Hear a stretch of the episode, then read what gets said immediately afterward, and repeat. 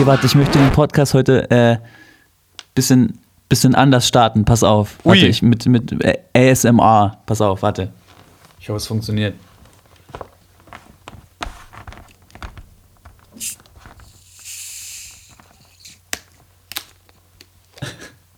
Ja. Boah. Das, meine liebe Damen und Herren, war ein Malzbier. Und damit herzlich willkommen äh, zu einer neuen Folge vom Auf ewig Winter Podcast. Es ist ja fast ungewohnt, wieder zurück am äh, Mikrofon zu sein. Mir gegenüber sitzt mal wieder der wunderbare, sehr äh, gut aussehende Steve Renzel. Und mal wieder sagt Hakan nicht die Wahrheit. Ich sitze ihm nicht gegenüber. Ich bin relativ weit entfernt dieses Mal in meinem neuen Studio in Nürnberg. Der erste Remote-Podcast, der nicht unter einer Wäscheleine, Wäscheleine, unter einem Wäscheständer stattfindet und mir den Rücken komplett ruiniert. Trotzdem bedanke ich mich für diese zarte, zarte Anmoderation, Hakan. Ich habe mich äh, heute auch dazu selber überredet, nicht unter den Wäscheständer zu steigen. Ich habe einfach keinen Bock mehr. Ganz ehrlich, das ist voll die, das ist voll die degradierende Experience. Wenn der Sound diesmal so scheiße sein sollte, dass es nicht aushaltet, schreibt bitte eine Mail an steve.aufewigwinter.de, nicht an mich und ähm, beschwert euch bitte bei ihm. Und dann gibt er das an mich weiter. Mhm. Dann werde ich das wieder ändern. ich gehe aber davon aus, dass es kein Problem sein sollte. Ähm, und wir, also ich bin wirklich sehr, sehr happy über unseren heutigen Gast. Ein bisschen, weil er auch so eine, also in meinem Empfinden eine mystische Gestalt ist. Die, also ich Absolut. Hab weder, ich habe dich weder jemals gesehen noch gehört. Ich kenne eigentlich dich immer nur unter den ersten fünf Leuten, die meine Posts bei Instagram liken. Ähm, über deinen Social Media Grind sprechen wir heute auf jeden Fall auch noch. Und ähm, erstmal möchte ich dich herzlich willkommen heißen. Philipp Welsing, willkommen im Auf Ich Winter Podcast. Danke, Steve und Hakan. Hi, na? Wie Hallo. geht es dir? Äh, mir geht's gut. Die Arbeit für heute ist getan. Das Mikro ist aufgebaut. Ähm, ich hatte Steve auch gefragt, ob man dazu regelmäßig Bier trinkt, aber das ist. Äh, ich habe mir dann gedacht, es ist besser, wenn ich das selber auch lasse und einfach äh, nüchtern euch begegne. Ich bin gespannt, was ihr da ähm, an Fragen habt und Social Media. Was ist das überhaupt? Genau. Fun Fact, Ja, ha ey. Fun Fact, Hakan und ich los. hatten ja vor dem IW-Podcast hatten wir einen anderen Podcast namens Ohne Sorge. So hieß, hieß noch damals mein anderes altes Tonstudio und der war halt sehr, sehr random, dieser Podcast. Ich glaube, es gab, keine Ahnung, acht oder neun Folgen, bevor wir das eingestampft haben. Ich glaube, mindestens in der Hälfte der Folgen war ich betrunken oder wurde ich betrunken und seitdem mache ich das nicht mehr, weil meine Podcast-Performance dann doch stark nachgelassen hat. Ja, äh, es gibt es, es gibt irgendwann, ne, wenn man zu viel ähm, gesoffen hat, dann ähm, wird's irgendwann komisch. Ja, wobei ich dem natürlichen Drang nicht nach, äh, nicht, nicht, ich, ich kann den natürlichen Drang nachempfinden. Ich ehrlich gesagt, ich finde es auch nicht falsch, äh, diesen Podcast mal wieder ein bisschen lockerer zu machen. Also wir haben, ohne jetzt sagen zu wollen, dass wir hier absolut streng und keinen Spaß erlauben, so, aber wir haben ja die letzten Folgen immer extreme Deep Talks gehabt, so. Und wenn ich mir jetzt vorstelle, dass wir alle kommenden Folgen so extrem schwerwiegende, existenzielle Fragen beantworten, wird mir auch ein bisschen mulmig. Aber also, wenn du jetzt Bock, ein Bier zu trinken hast, äh, dann Philipp, keiner hält dich davon ab. Mach Go ruhig. Ich trinke Ja, auch das Ma Malzbier. Ich habe es extra vorher abgeklärt. Ich habe mich dagegen entschieden, äh, bewusst und mache danach eins auf. Also ähm, ich bin froh hier äh, mit euch zu sein und ähm, ja, dann würde ich sagen, legt mal los. Wir reden mal erstmal ein bisschen über dich. Also Philipp, du ähm, bist in erster Linie der Gründer, der Inhaber von Original Mastering oder Original Mastering. Das ist meine erste Frage an dich. Ich habe ehrlich gesagt bis heute keine Ahnung, ob es Original oder Original ist. Es ist original, ja. Ähm, äh, es ist tatsächlich so gedacht, dass es äh, auf Englisch äh, und Deutsch quasi beides geht, aber es ist original, damit es äh, universeller ist. Ja, macht ja auch Sinn. Du hast unter anderem, also du hast ein Mastering-Studio, das müssen wir erstmal sagen. Du bist Mastering-Engineer. Ist das richtig, wenn ich das so sage? Das ist genau richtig. Das ist auch die Berufsbezeichnung, genau. Und ich habe ein Mastering-Studio ähm, seit 2010 hauptberuflich und in Hamburg ansässig. und hast unter, un, unter anderem schon Künstler wie, Künstlerinnen wie äh, Carnival, Mando Diao, Northlane, Tristan Brusch, Van Holzen, Der Weg einer Freiheit, natürlich. Kai Ron, Bohren und der Club of Korn, das ist noch nicht mal ansatzweise ähm, die ganze Liste äh, gearbeitet. Ähm, ich glaube, ich, ich bin mir die ganze Zeit nicht so sicher, ob überhaupt Leute, also ne, quasi Steve und ich, wir wissen, was ein Mastering Engineer ist. Aber wenn du mich so, so richtig fragen müsstest, was ein Mastering Engineer eigentlich macht, wenn ich ganz ehrlich bin, habe ich keine Ahnung. Was erklärst du den Leuten, wenn sie dich fragen, was du eigentlich machst? Dann sage ich einfach, äh, das weiß ich selber nicht genau und äh, die, ähm, die Mystik dahinter ist mir bewusst, also dass kaum jemand so richtig weiß, was es ist, wenn man nicht eine eigene Band hat oder eine Künstlerin oder ein Künstler ist, der schon mal einen Song oder eine Platte veröffentlicht hat. Ähm, mhm. Ich kann das mal versuchen auf den Punkt zu bringen, wenn ihr möchtet. Ähm, Gerne.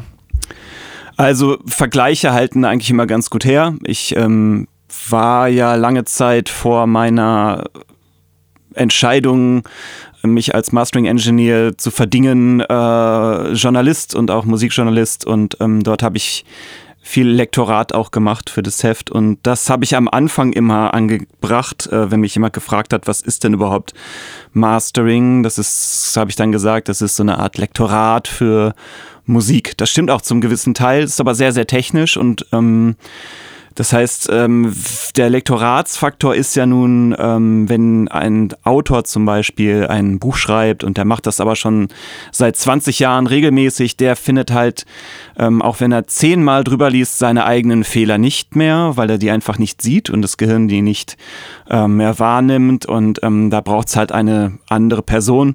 Und genauso ist es auch im, im Recording und dann im Mastering. Das heißt, wenn man irgendwo eine Mixumgebung hat, ähm, die akustisch nicht 100% ausgemessen und bearbeitet ist, wird man nicht merken, dass man eigentlich viel zu viel Bass reinhaut, ähm, weil sich da irgendwo was auslöscht und das höre ich dann aber hier und dann arbeite ich dagegen. Das ist natürlich aber der technische Teil, der lässt jetzt den eigentlich auch sehr wichtigen künstlerischen Teil leider außen vor. Deswegen hinkt der Vergleich und ich ähm, vergleiche es dann manchmal mit Color Grading zum Beispiel beim Videoschnitt. Mhm. Ne? Mhm. Also wenn quasi der Schnitt schon fertig ist und irgendwie alles, der Film steht eigentlich schon oder der Clip oder was auch immer, aber so das Feeling und der Vibe irgendwie, der kommt halt am Ende natürlich nicht zuletzt durchs Color Grading und entscheidet, ob es irgendwie eine Doku wird über äh, Hochzeiten oder ein Horrorfilm ähm, im Regen. Mhm. So, ne? Ähm, mhm. Das sind so vielleicht einfacher greifbare Sachen, aber boah, laber ich schon wieder lang. Die, ähm, aber es ist nee. halt so, man muss, es ist schwer zu erklären. Ähm, die eigentliche Beschreibung ist, es ist das letzte Drittel in meiner Durchschnittserfahrung an Klangformung und was hier herauskommt aus dem Mastering-Studio, das ist halt final. Ne? Das ist halt ein Unterschied zum mhm. Aufnahme- und Mixstudio. Äh, das ist nicht final, was bei mir rausgeht, das ist final und das letzte Drittel an Klanggestaltung, ähm, Shaping ähm, und dann auch Aufbereitung für die Vervielfältigung CD, Online-Vinyl. Punkt. Mhm. Das finde ich ein sehr schönes Bild mit, äh, mit dem Lektorat. Das, ähm, was ich mich trotzdem frage, ist ehrlich gesagt, also du hast ja viel Erfahrung schon auch vorher gesammelt in, äh, also mit Musik in der Musikindustrie als Journalist. Ähm, wie kommt denn die Entscheidung, dann Mastering Engineer zu werden? Wenn ich jetzt mir vorstelle, ich könnte alles machen, dann, also so meine natürliche Tendenz würde so gehen, ja, ich werde so ein Rick Rubin-Type, weißt du, ich bin so der Dude, der so mit den Künstlern zusammen äh, dann so Ideen auf, aufpoliert und, äh, und festhält und so. Das ist ja voll so prestigeträchtig, aber so Mastering Engineer hat vielleicht, hat keinen schlechten Ruf, aber hat vielleicht irgendwie gar keinen Ruf. Wie entscheidet man sich dann überhaupt sowas zu werden? Mhm, ich weiß, was du meinst. Die Außenwirkung ist halt relativ gering. Ähm, man wird auch natürlich deutlich weniger wahrgenommen als jetzt der Produzent oder vielleicht sogar noch Mixing Engineer, der wird auch noch mehr wahrgenommen als der Mastering Engineer. Aber diese, diese, diese schillernden äh, Produzentenfiguren wie Rick Rubin, die sind es natürlich. Warum ich das nicht wollte, ähm, ist eigentlich einfach beantwortet, weil ich mich in der Zeit, als ich mich dazu entschieden habe, schon irgendwie knapp über die 30 Jahre bewegt habe und ähm, selber in Bands gespielt habe seit 1997. Das heißt, im mhm. Endeffekt, kurz gesagt, hatte ich genau darauf keinen Bock. So mir noch dann mhm. wieder ähm, mit über 30 die Nächte um die Ohren zu schlagen, jeden Tag am besten noch am Wochenende von, mhm. keine Ahnung, 12, 14 Uhr bis nachts um 11 mit bis zu fünf Leuten da zu sitzen, ähm, mich mit deren Egos herumzuprügeln und oh, das war mir irgendwie, erschien mir das, ich, es strengt mich schon an, wenn ich das beschreibe. Also da hatte ich einfach, glaube ich, äh, mehr Bock, mich ähm, auf mein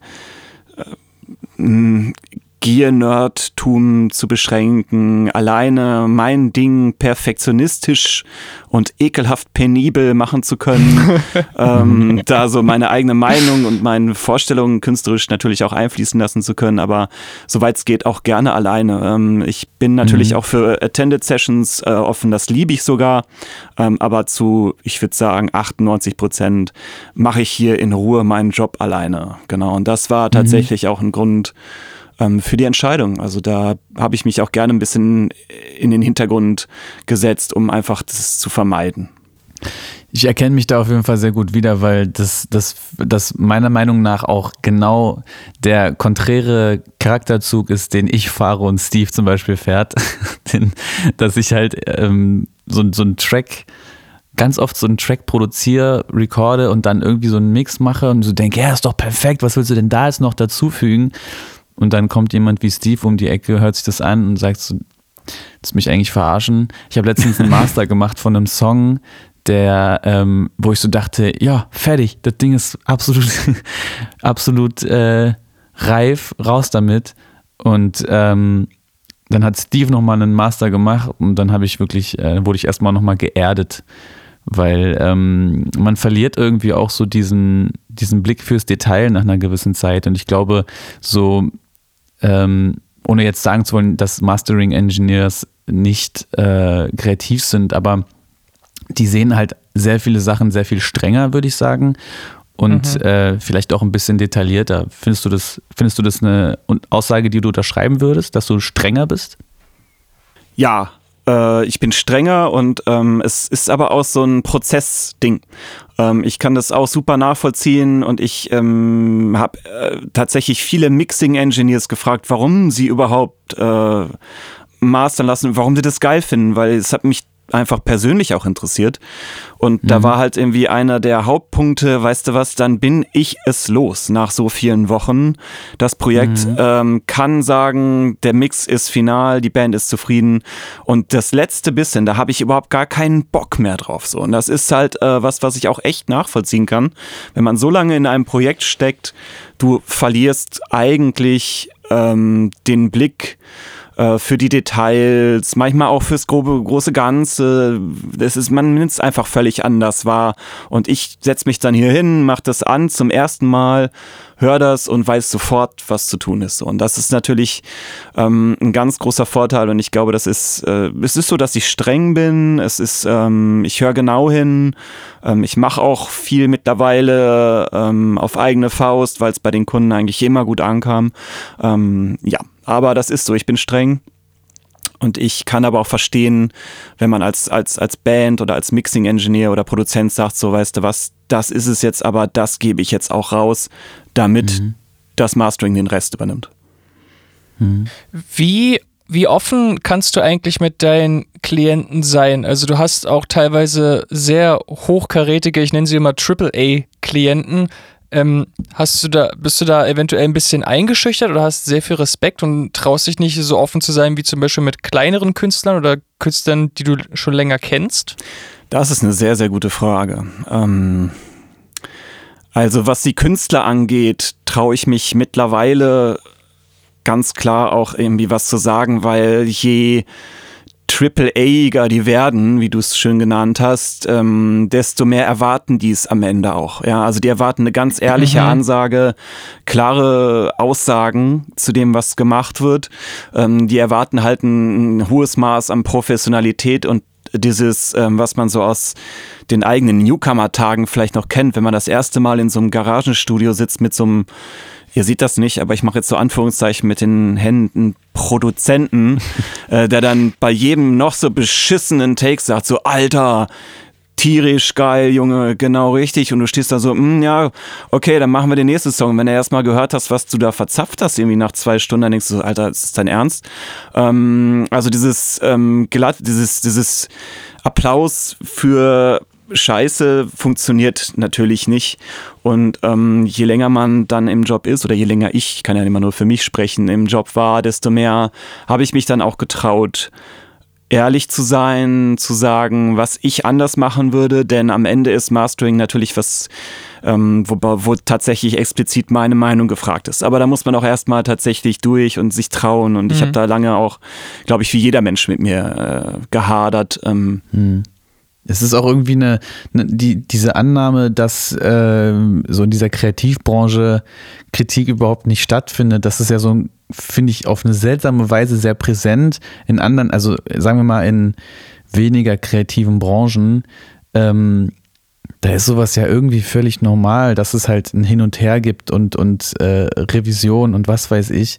Aber wenn es dann so um so kreatives Zeug geht, dann werden Leute echt wahrscheinlich sind die Egos, werden Leute halt sehr schnell sehr, ähm, ich weiß nicht, sehr verletzlich vielleicht auch, ja. Ich meine, es sind Künstler, das äh, ist wahrscheinlich die Richtig. Ausrede, die sie sich picken können, ja. Richtig, und viele ähm, arrivierte Engineers und Produzenten sind natürlich dann am Ende auch Künstler in dem, was sie tun. Und da habe ich auch großen mhm. Respekt mhm. vor und ich darf jetzt auch nicht hingehen und ähm, das respektlos behandeln, was mir als finaler Mix vorgelegt wird. Ich muss immer großen Respekt davor haben. Ich darf nie, wenn es nicht explizit verlangt wird, was oft auch passiert, darf ich es jetzt nicht einfach irgendwie zerhacken und völlig auseinanderreißen. Ähm, mhm. Das ist nicht gefragt. Ne? Also da muss man tatsächlich auch ein bisschen feinfühlig sein, denn ja, auch das sind am Ende Künstler, die einen kreativen äh, Output mir liefern. Und ähm, wenn ich den mit Füßen treten würde, dann wäre ich definitiv falsch. Ja.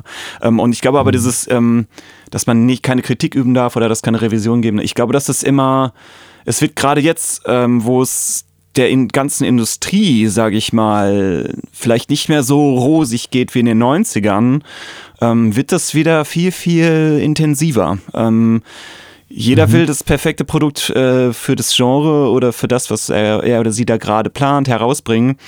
Und da ist es nicht mehr damit getan zu sagen, so ja, ey, Hauptsache wir lassen es in New York mastern, egal wie scheiße es hinterher klingt, aber in der CD muss New mhm. York stehen so. Und irgendwie, ey, ist alles mhm. tierisch geil, dieses Gebauchpinsele, das ist vorbei. Und ähm, interessanterweise finde ich das sehr gut. Ähm, ich glaube, dass man mit Kritik und Austausch am Ende immer zum besten Ergebnis kommt für alle Seiten. Mhm. Mhm. Steve, du wolltest gerade noch, ich wollte nicht, wollte warten, weil Steve hatte vorhin zu einer genau. Frage ausgeholt. Genau, es an, an unsere Zuhörer, unsere Verbindung heute laggt nämlich ein wenig, deswegen ähm, fallen wir uns manchmal gegenseitig ins Wort, deswegen wird es jetzt gerade noch längere Pausen Fixe geben, aber Post. die werde ich rausschneiden. Okay, zu meiner Frage. Ähm, führst du eigentlich als professioneller Mastering-Engineer mehr oder weniger ein Leben auf Standby? Denn unser aller guter Freund und Podcast-Gast Jan Kersche hat dich sehr, sehr für deine, für deine schnellen sozusagen Zugriffszeiten gelohnt, dass du extrem schnell und zuverlässig arbeitest. Ähm, ja, wie ist das? Oder gibt es auch von, zum Beispiel von diesen Pop-Produzenten, die du erwähnt hast, gibt es da so kurzfristig Anfragen, dass man sagt, in 24 Stunden muss das Master fertig sein und in zwei Tagen muss das Ding bei Spotify sein? Also erstmal freue ich mich, dass Jan Kerscher, den ich ja unglaublich liebe als Mensch und Freund, äh, sowas über mich sagt. Das freut mich. Ähm, ähm, es gehört zum professionellen Mastering-Dasein dazu, dass man nicht auf Biegen und Brechen nach zehn Jahren ultra schnell sein muss, aber dass man einfach klare Deadlines gibt und die dann auch einhält. Das ist am Ende wichtiger. Ähm, der Jan und mhm. ich, äh, wir sind sehr, sehr eng miteinander gewachsen über die vielen Jahre, die wir schon Kontakt haben. Wir hatten damals das erste Mal so richtig ähm, miteinander zu tun bei dem Album von An Early Cascade, diesem Versus-Album, was fantastisch ist. Ähm, da haben wir sehr eng zusammengearbeitet. Keine Ahnung, wie viele Revisionen es gab, ist aber auch scheißegal, weil das darum ging es auch einfach nicht. Und ähm, seitdem arbeiten wir sehr, sehr eng zusammen. Ich liebe die Zusammenarbeit und schätze genau solche Dinge, wo man zusammen dann wächst. Es ist nicht mehr so schnell vielleicht von heute auf morgen immer möglich wie vor zehn Jahren, als wir da zusammen oder vor acht, als wir solche Sachen gemacht haben. Aber ja, also man muss, man darf jetzt nicht sagen, kriegst du irgendwann in drei Wochen, sondern ähm, mhm. ich schaue immer in meinen Terminkalender. Ich führe äh, als ob es jemand interessiert, aber ich führe tatsächlich meinen Kalender auf dem Handy und trage da alle meine Projekte ein, die für den Tag oder die Woche anstehen, sodass ich auf einen Blick direkt schnell sagen kann, ähm, wenn was Spontanes reinkommt, wann ich es genau fertig bekomme und dann schreibe ich mir das da rein und da stehen auch alle Deadlines. Das heißt, ähm, das ist mir am Ende mhm. sehr wichtig, dass ich keine Deadlines schiebe, denn dann gibt's halt Trouble, dann ähm, ist die Anlieferung zu spät beim Online-Vertrieb, dann erscheint's eine Woche später, kommt nicht in die Playlisten. Da hängt dann gerade im professionelleren und vor allem im Pop- und Hip-Hop-Bereich äh, wirklich viel dran und da darf ich mir nicht erlauben, äh, da einfach zu spät abzuliefern. So, das geht natürlich gar nicht. Ähm, also mhm. die Turnaround-Time für eine Single, für einen Song ist bei mir meist innerhalb von maximal drei Tagen. Ähm, Wenn es ein Album ist, ist es eine Woche. Würde ich ungefähr jetzt mal über den Daumen schätzen. Ja. Mhm. Mhm. Mal so eine ganz, äh, also eine Interessensfrage, die bei mir so gerade aufgekommen ist, wenn du so einen Workload hast, hörst du ja auch extrem viel Musik in deinem, in deinem Kämmerlein den ganzen Tag, beziehungsweise halt dieselbe Musik immer und immer wieder. Ähm, du hast ja eigentlich eine sehr, sehr hohe Dichte von Sachen, die so in dein Studio kommen und dann ähm, rausgebounced werden und dann wieder Neues reinkommt was hörst du eigentlich noch Musik? Hörst du noch gerne Musik? Und kannst du Musik noch beurteilen, ohne irgendwie zu sagen, hey, guter Song, aber das Master hätte ich echt anders gemacht? Ja, auch das ist eine wunderbare Frage. Danke, dass du sie stellst, denn ähm, ich höre tatsächlich, wenn ich jetzt von der Arbeit nach Hause komme, selten Musik. Ähm, ich höre die, die dann nochmal am Wochenende, um mich einzustimmen, äh, wenn ich irgendwie nochmal mit in eine Kneipe will oder mal auf, auf den Putz hauen will, mhm. durch den Tisch treten will, ne, ihr kennt das, dann mache ich das irgendwie. Aber so jetzt, dass ich irgendwie nach Hause komme und sage, boah, jetzt mache ich erstmal irgendwie meine Neoclassical-Playlist an, nee, auf keinen Fall. Äh, mhm. muss, muss echt nicht sein. So, also ähm, im Auto höre ich Mucke, aber ähm, es ist tatsächlich so. Es äh, fordert natürlich auch das Gehirn den ganzen Tag und dann bin ich froh, wenn danach erstmal musikalisch auch mal Ruhe ist. Ähm, ja, tatsächlich so selbst gewählt nicht. Es sei denn, es ist dann irgendwie, ich krieg so richtig Bock, eine Platte zu hören, dann mache ich das bewusst an. Ähm, mhm. Was in letzter Zeit immer wieder passiert ist mit der Yellow Eyes Platte der letzten, das ist ja ein unglaublich pappiger Haufen Black Metal, den ich total liebe. Und da sind so geile Melodien mhm. drin, dass ich das noch nicht einmal, glaube ich, geschafft habe, dieses Album anzumachen mit dem Song 1 und dann auszumachen. Also ich muss das immer komplett durchhören.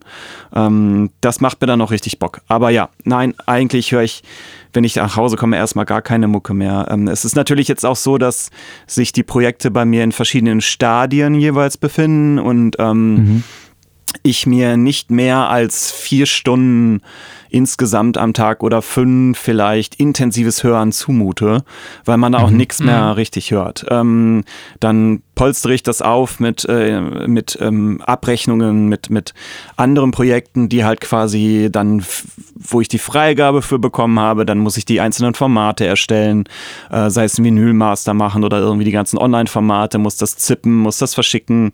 Also jedes Projekt hat drei, vier Phasen, dass es so durchläuft und ich teile mir das immer so ein, dass es irgendwie passt. Aber jetzt so acht Stunden durchhämmern und äh, zwei Alben oder drei Mastern am Stück, das äh, würde ich nicht machen.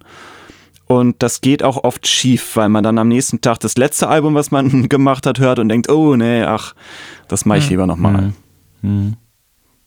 Ja, das ist mir sehr, ähm, also das, das kann ich sehr gut nachvollziehen. Letztens war ich nämlich mit einem, mit, mit ein paar Kumpels im Kino und wir haben einen, äh, so, so einen Blockbuster-Action-Streifen geguckt. Und ich bin absolut kein Cineast so. Also ich habe ähm, absolutes Normie-Verständnis von Filmen. Aber einer von äh, uns ist so der absolute Film-Nerds und so der Ober, Obercrack, was das halt angeht. Und wir kamen dann so alle aus dem Kino raus und ich so, oh, das war echt ein saftiges Stück Unterhaltung. Also ich habe mich wirklich sehr daran äh, habe hab das sehr ähm, genossen und er war voll abgefuckt und hat so gesagt, ja, da und da waren voll die Lücken und ey, die Schnitte und der, die Dialoge und so.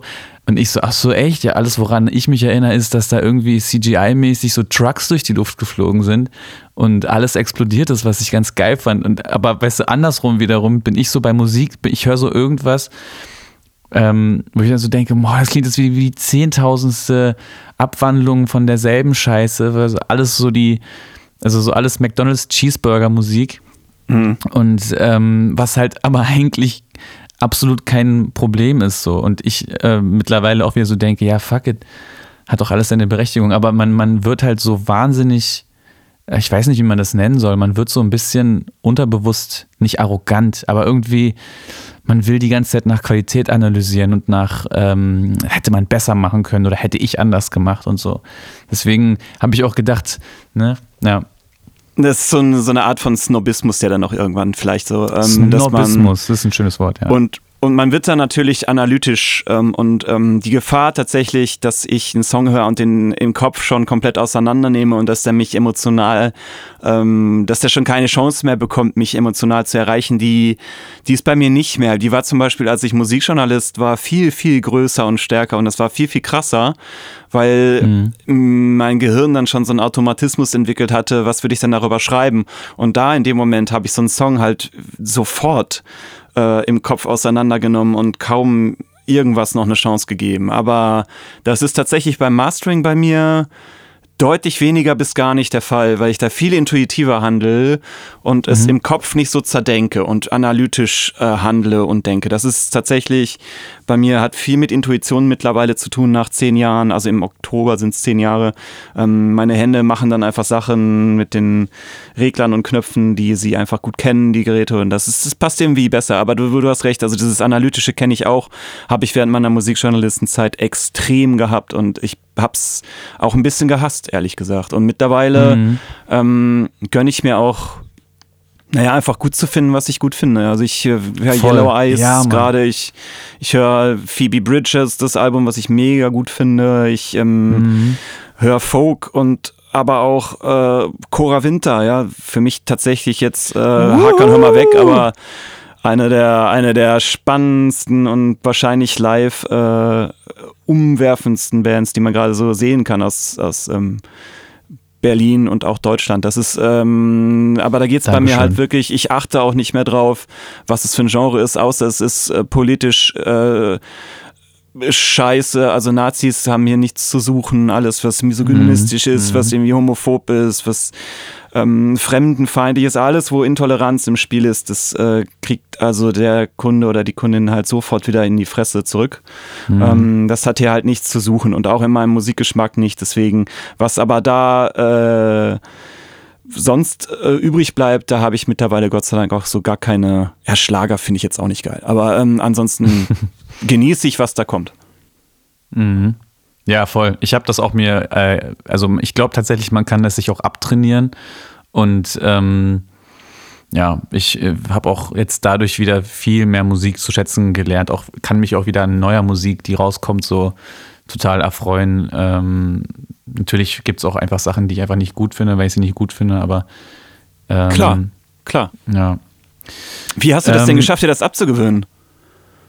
Na, ehrlich gesagt ist das, weil es ein langer Prozess, den ich gar nicht so in Worte fassen kann. Das war einfach dieses, wenn ich mich dabei erwische, dass ich etwas scheiße finde, nur weil es irgendwie neu ist und nicht in das passt, was ich schon kenne, dann ähm, habe ich mich so, habe hab ich so einen so so ein Selbstcheck gemacht und so gemerkt, guck, da machst du wieder so eine Bewertung aufgrund von total äh, subjektiven ähm, Bewertungskriterien. Und dann habe ich mal geguckt, okay, also mal auf einer ganz versuchen, auf eine objektive Ebene zu treten, das nochmal neu irgendwie zu betrachten.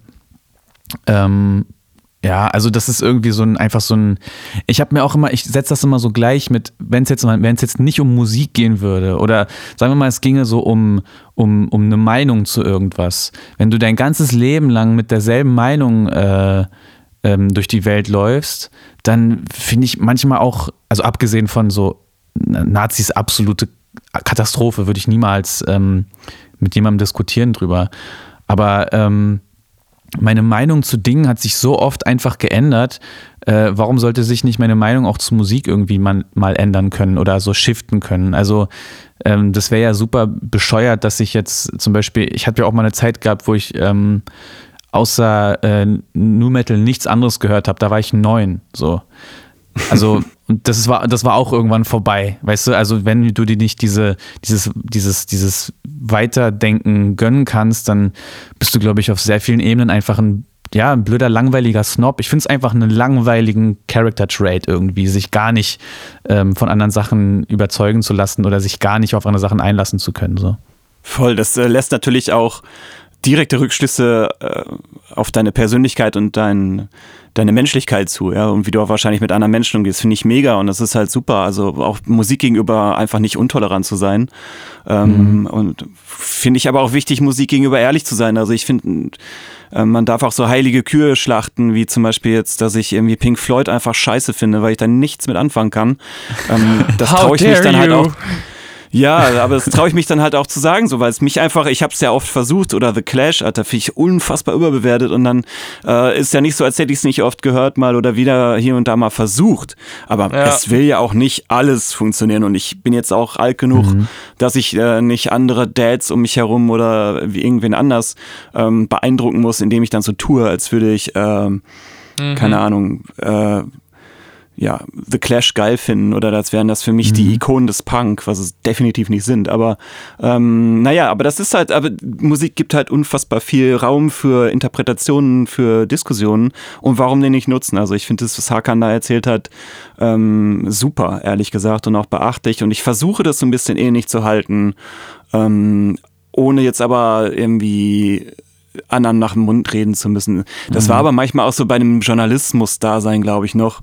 Ähm, da gibt's halt so heilige Kühe, wo man nie was gegen sagen darf irgendwie. Und wenn man, wenn man die Beatles zum Beispiel, Alter, wenn du die nicht hier und das weiße Album und dann diese Wandlung äh, und überhaupt und wenn du das nicht geil findest und wenn das nicht für dich der absolute heilige Gral der Musik ist, dann hast du allgemeine Musik, Musikjournalismus halt nichts verloren. Das finde ich halt so unglaublich ätzend. Mhm. Ähm, mhm. Und da habe ich ja auch nie so richtig mitgespielt. Also die Beatles haben ein paar nette Songs gemacht, keine Frage. Ähm, haben viele Drogen genommen und dann auch schöne Musik gemacht. Aber das war's dann auch für mich. Ja, das ist dieser Zyklus. Ich habe letztens äh, darüber so eine, so eine, ich glaube, es war ein Video, das ich gesehen hatte. Da hat jemand über diesen Zyklus gesprochen von Dingen, die äh, erstmal von allen scheiße gefunden werden und dann aber so plötzlich so ein Shift kommt, wo diese Dinge auf einmal als, ähm, ja, die haben damals zum Beispiel das ganze Genre auf den Kopf gestellt oder die waren die ähm, Urväter von dem und dem Emo-Sound und dem Look, der dann, der dann heute so gepriesen wird. Ja, also ich erinnere mich noch sehr, sehr gut an die Zeit, wo ich in der Schule war und meine absolute Ober-Emo-Phase hatte und den ganzen Tag My Chemical Romance und Black Veil Bride und so, äh, Black, Black Veil Brides und sowas gehört habe. Und ich habe auf jeden Fall nicht zu den coolen gehört. Und jetzt sind halt so My Chemical Romance Shirts und was weiß ich, diese ganzen Emo-Bands so voll der Kult, so. Weil eben die mhm. Leute, die, die äh, damals das halt gefeiert haben, ähm, wahrscheinlich einfach auch erwachsen geworden sind, die dies, die dies Kacke fanden, haben sich halt irgendwie davon wegbewegt und plötzlich wird dann so ersichtlich, wenn sich so der Staub legt, welchen Impact das kulturell wirklich hatte. So. Also und ich denke, das ist mit sehr vielen Dingen so. Also ich kann mich jetzt zum Beispiel auch nicht zurückerinnern, weil ich wahrscheinlich einfach zu jung bin, aber ich weiß nicht, wie The Clash damals gehandhabt wurden, aber ich glaube nicht, dass The Clash sofort die geilste Band der Welt waren für alle so. Oder, oder ähm, als die Beatles ihren Sound geändert haben, dass alle so gesagt haben, yep, das ist der Shit, sondern ähm, das ist, ist halt immer verbunden mit so einem, mit so einem seltsamen, sauren Aufstoßen. Ähm, Genau, und ich, und ich glaube, das versuche ich mal manchmal so ein bisschen darüber hinwegzusehen und das vielleicht zu erkennen, so gut ich kann. Natürlich kann man das nicht immer erkennen. Vielleicht bin ich auch selber manchmal einer von denen, die so einfach Sachen grundlos ähm, kacke finden. Also nicht grundlos, aber halt so äh, einfach so nicht damit viben und dann aber irgendwann später so merke, oh fuck, das ist ein, das ist ja ein Riesending gewesen. So.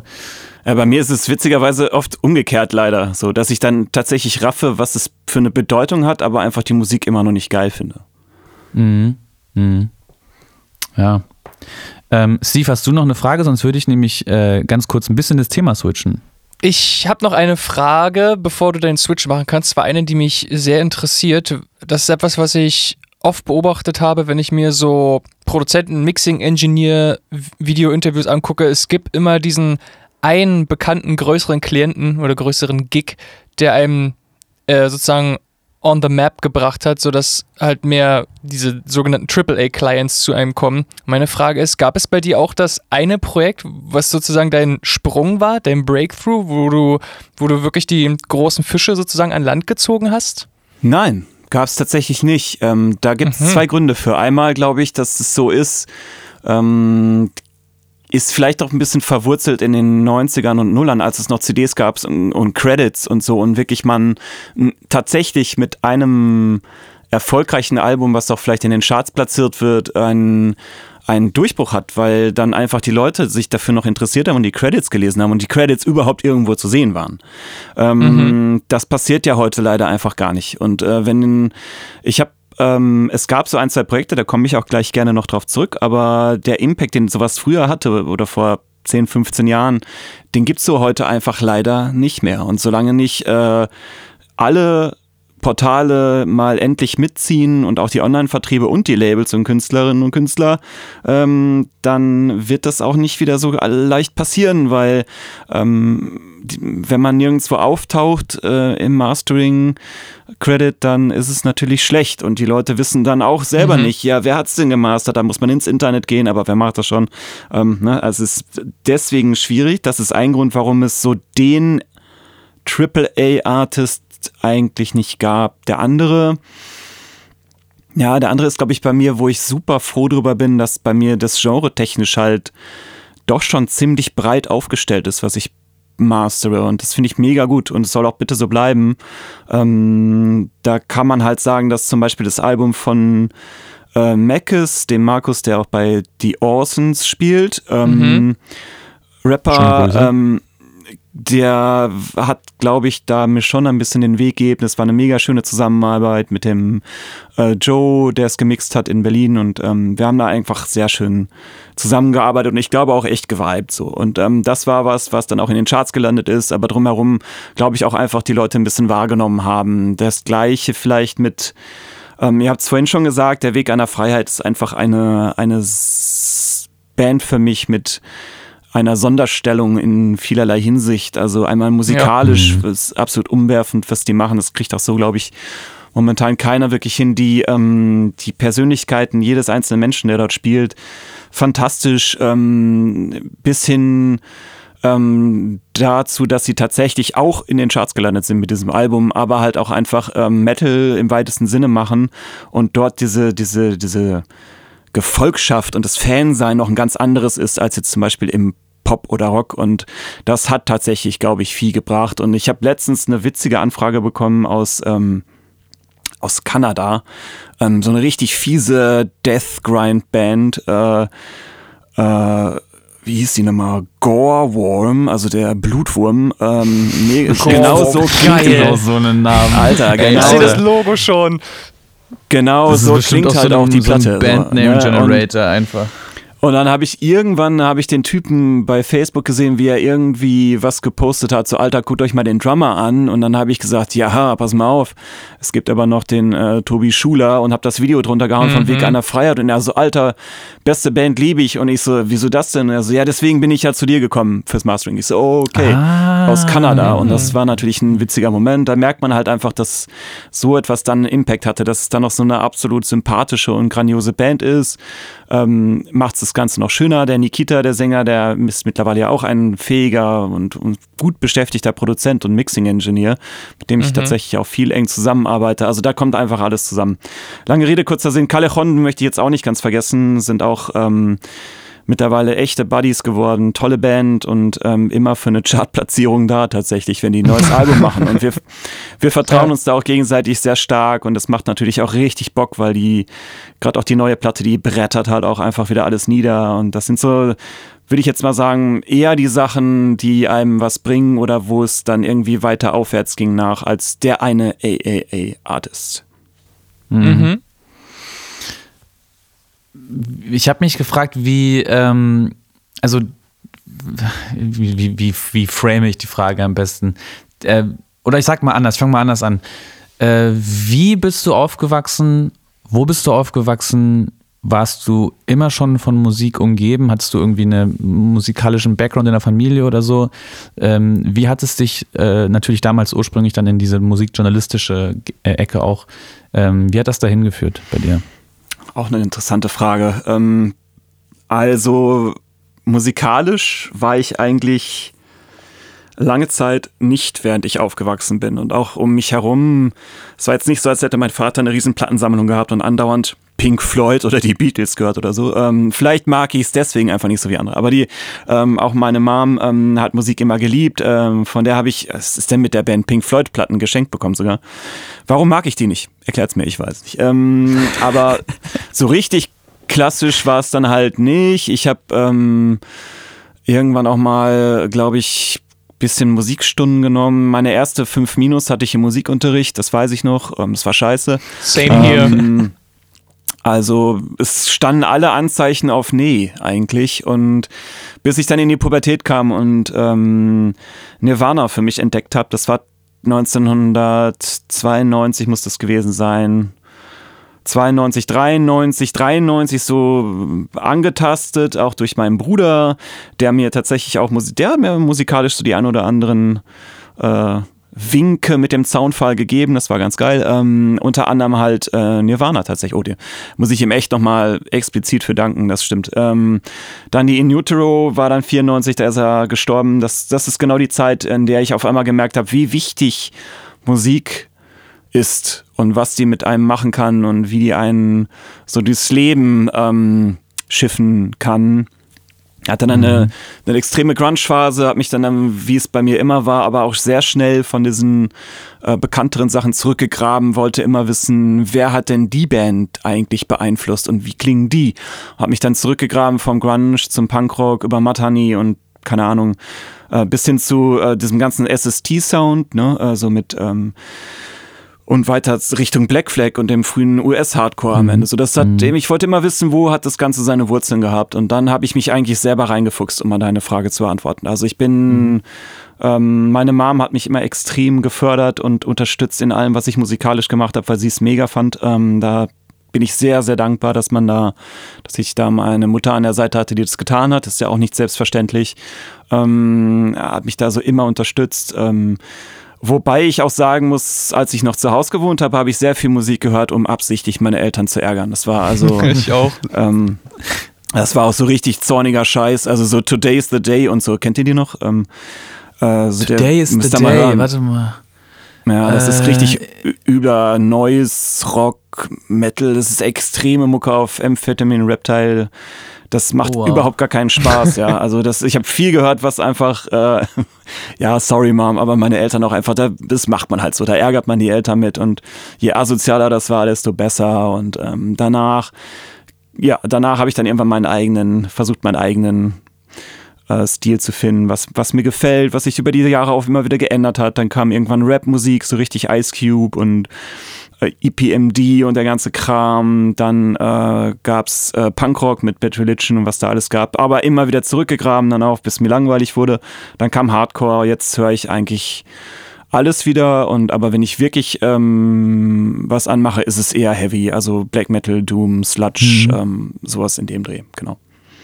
Ach krass. Ich hätte gar nicht gedacht, dass du wirklich so ein äh so ein Doom, Sludge und so ein Nasty Metal kind Type bist, aber ähm, ist natürlich auch wahrscheinlich die, ja, also irgendwie kann man das natürlich nicht wirklich beschreiben, woran es liegt, aber es ist so Musik, die einen so auch erdet, ne? Ich bin jetzt auch gerade wieder so ähm, auf Deftones hängen geblieben und ich merke einfach, das gibt mir was anderes, als wenn ich jetzt ähm, eine Trap-Platte höre oder so. Das kann ich auch länger durchhören, das kann ich länger am Stück hören irgendwie. Erdend ist vielleicht ein ganz gutes Wort. Und es ist auch irgendwo halt beruhigend, weil, also es ist natürlich auch fürchterlich unangenehme Mucke meist, aber es ist irgendwo durch die Frequenzen und das Tiefe und das Langsame auch irgendwo mhm. beruhigend. Also zum Beispiel Sleep ist so eine Band, äh, mhm. die könnte ich jeden Tag hören. So, das beruhigt mich immer, das finde ich immer noch geil. Matt Pike hat die Riffs. Hast du die mal live gesehen, Philip Sleep? Ja, habe ich auf dem, auf dem Roadburn Festival zwei Tage hintereinander. Also oh, ey, ich habe die auch mal auf dem Festival gesehen. Alter, sind die krass laut. Das ist ja unglaublich. Ich habe noch nie so eine laute Band gehört. Holy shit. Yo, jo, jo. Und äh, je nachdem, wie viel sie schon äh, vorher so Spaß hatten an, an Party, ähm, da schwankt auch die Qualität der Konzerte, glaube ich, ein bisschen. Aber was ich gesehen habe, hat mich vor allem ähm, bei der Dope Smoker ähm, dann wahnsinnig umgehauen. So, das war absolut mhm. geil, ja. Holy Mountain haben sie, finde ich, ein bisschen zerpflückt und war irgendwie nicht tight, aber der Rest war mega geil, ja. Aber ähm, mhm. ja, ich habe mich immer mal mit meinem Kumpel Matti, äh, Matthias äh, hingesetzt. Wir wollten die für uns härteste Band der Welt rausfinden und da haben wir uns ein paar Tage für Zeit genommen und viel Bier und Kippen äh, und haben alles wirklich durchgeforstet, was es da gibt. Haben auch sowas mal ins Auge genommen, wieder wie Nirvana in Utero ist ziemlich hart, ist ziemlich ätzend, mhm. ähm, aber wir sind dann über Magruder Grind und keine Ahnung was für Bands, oh. äh, Trap Them dahin gekommen, dass am Ende doch eigentlich die härteste Band von allen Converge sind, so, weil die ja auch ja, dann ja. verschiedene Alben gemacht haben, die auf andere Weisen hart sind. Euphemy ist mein Favorite, weil er halt so ultra dreckig und fast schon noise-rockig mhm. ist.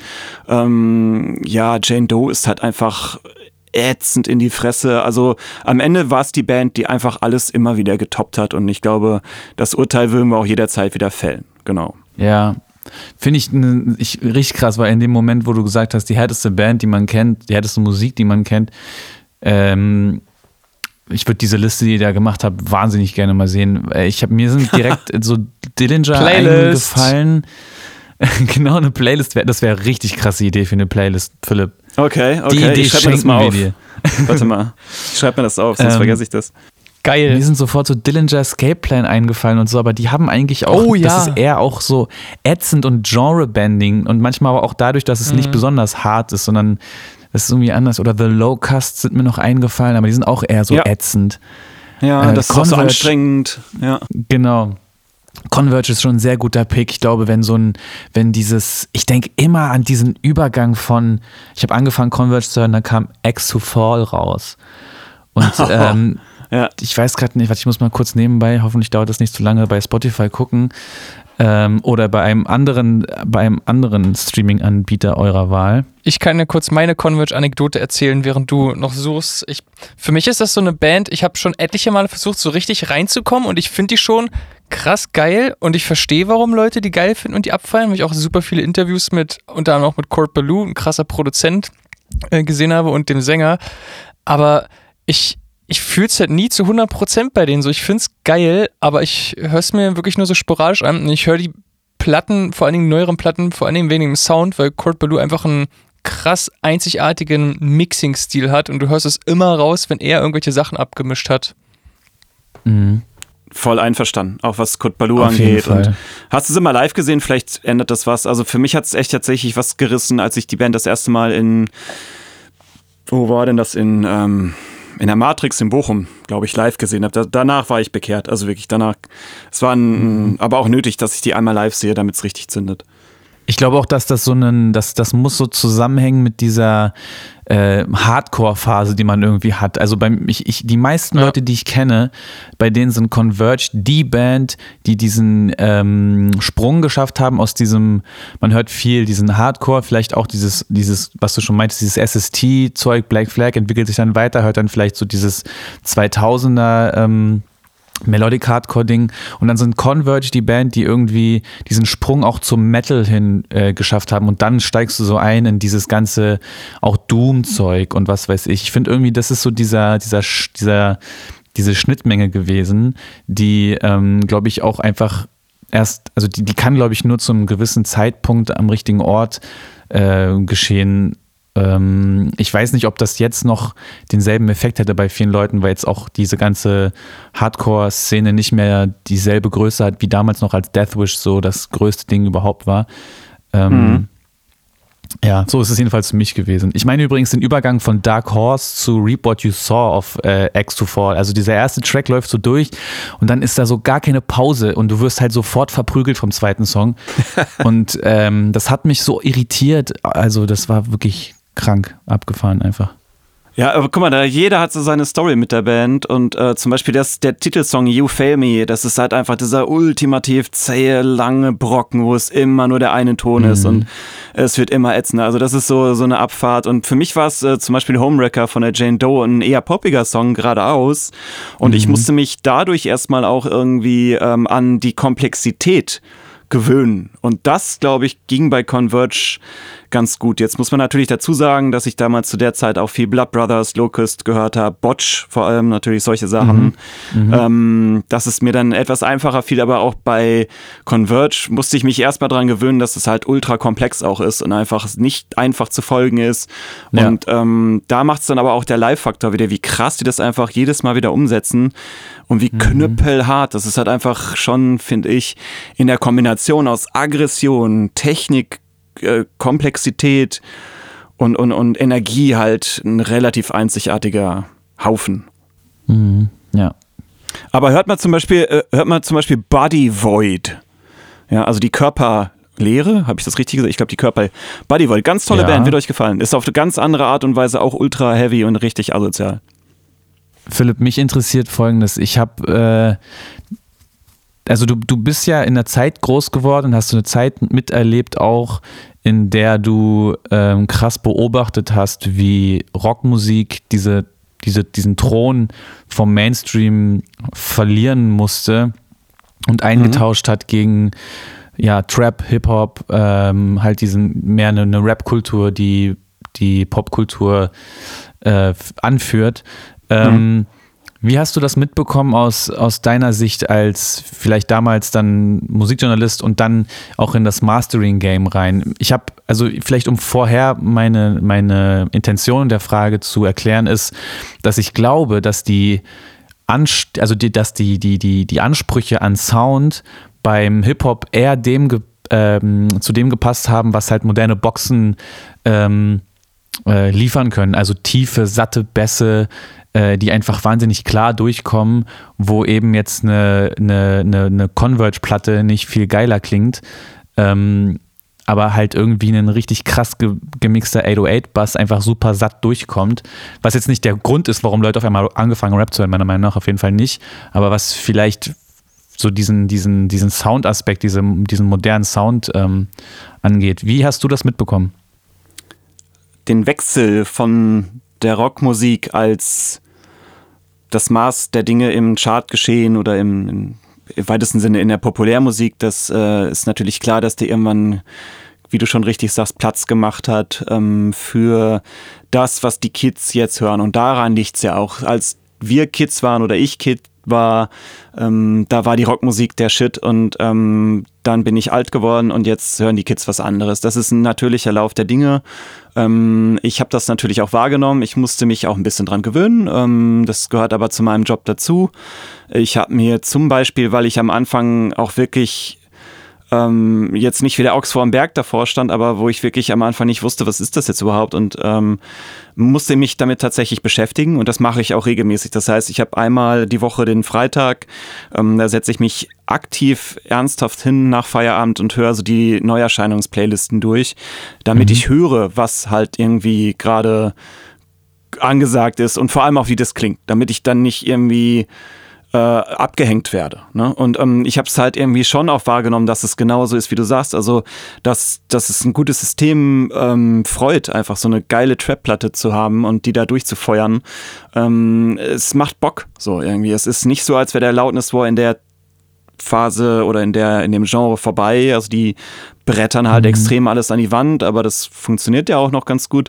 Ähm, aber ja, ich habe das ähm, wahrgenommen und mittlerweile freue ich mich drüber, weil ich dann auch die guten Produktionen, auch gibt ja auch gute und schlechte Master im Trap, ähm, mhm. dann erst recht zu schätzen weiß. Ne? Also das äh, gibt schon was her. Ich finde das Genre mittlerweile auch interessant, solange es nicht einfach nur ultra stumpf, äh, ich will ficken oder so oder du bist eine Schlampe, da bin ich da halt voll raus. ich keinen Bock drauf, irgendwie mir sowas anzuhören. Das finde ich auch scheiße. Ähm, es gibt aber auch ja gute Beispiele für den Sound. Deswegen ähm, bin ich da mittlerweile ganz gut drin und freue mich auch drüber. Habe auch Kunden, die das machen. Ähm, viele Kunden, die auch Vocoder benutzen und, und Autotune und äh, ich verstehe das auch mehr und mehr und das macht auch Bock, so, keine Frage. Und da habe ich vielleicht mhm. auch irgendwie so ein bisschen wie du den Anspruch, dass ich dann das auch nicht sofort abwinke und sage, Alter, das ist jetzt aber wirklich nicht mehr mein Ding, ähm, sondern versuche mich da ein bisschen mit auseinanderzusetzen. Denn mhm. um das vielleicht auch nochmal zu sagen, was damals so der, der Hardcore-Mosh-Spit war und der Pogo-Mob, wenn jetzt irgendwie Madball oder irgendwie äh, Converge äh, auftreten, das passiert halt heute bei dem ein oder anderen Trap-Typen. So, ne? Ähm, ja, und ja. das ist halt der Punk und das ist das, wo die Kids die Aggression ablassen und bitteschön, Alter, komplett dafür, so, ja. Hm. Ich, ich sehe die ganze Zeit immer, ich denke immer, dass Steve gleich noch was sagen will. Ich habe immer so, das, immer so Steves Antizipation irgendwie, ich kann die schmecken. Steve, wolltest Wo du noch was denn? sagen dazu? ähm, ja, ja, ich habe da ein Thema, was, was, ich, was mich eigentlich seit, seit meinem Beginn als Oh, der Satz, den Satz habe ich falsch angefangen. Seit ich aktiv angefangen habe, Musik zu mixen oder aufzunehmen, und auch irgendwann mit dem Mastering angefangen habe, komme ich immer wieder an den Punkt, mittlerweile nicht mehr so oft, dass ich halt höre, kannst du es halt lauter machen oder es ist halt, es, Leute sind halt übelst krass auf Lautheit fixiert und ich habe dann das Gefühl, dass es den, dass da so viel mehr in den Hintergrund rückt, ob es tatsächlich so gut klingt, weil es muss halt einfach nur knallen die ganze Zeit. Mittlerweile bin ich da ein bisschen bin ich sich das nicht mehr so streng. So die neueren Haxan-Sachen, die ich gemacht habe, die sind jetzt auch ziemlich laut. Aber am Anfang hat mich das so mega gewurmt, dass ähm, Leute auch bereit sind, dass Sachen kaputt gemastert werden, obwohl man so einen ganz gut ausbalancierten, filigranen Mix hat, aber dann muss es einfach nur zusammengequetscht werden. Und äh, mich würde mal interessieren, wie, wie dich das Thema Loudness War derzeit umgibt. Also es verfolgt mich natürlich seit vielen Jahren und ich hasse das und ich bin ähm, aber mir bewusst, dass man das nicht wegschieben kann und dass man das auch ähm, mitmachen mhm. muss, sonst hat man halt irgendwie weniger Aufträge oder gar keine. Das ist ganz ja. klar. Nur mittlerweile, ich witzigerweise, auch das gut, dass du es ansprichst, ich fühle da einen klaren Umbruch.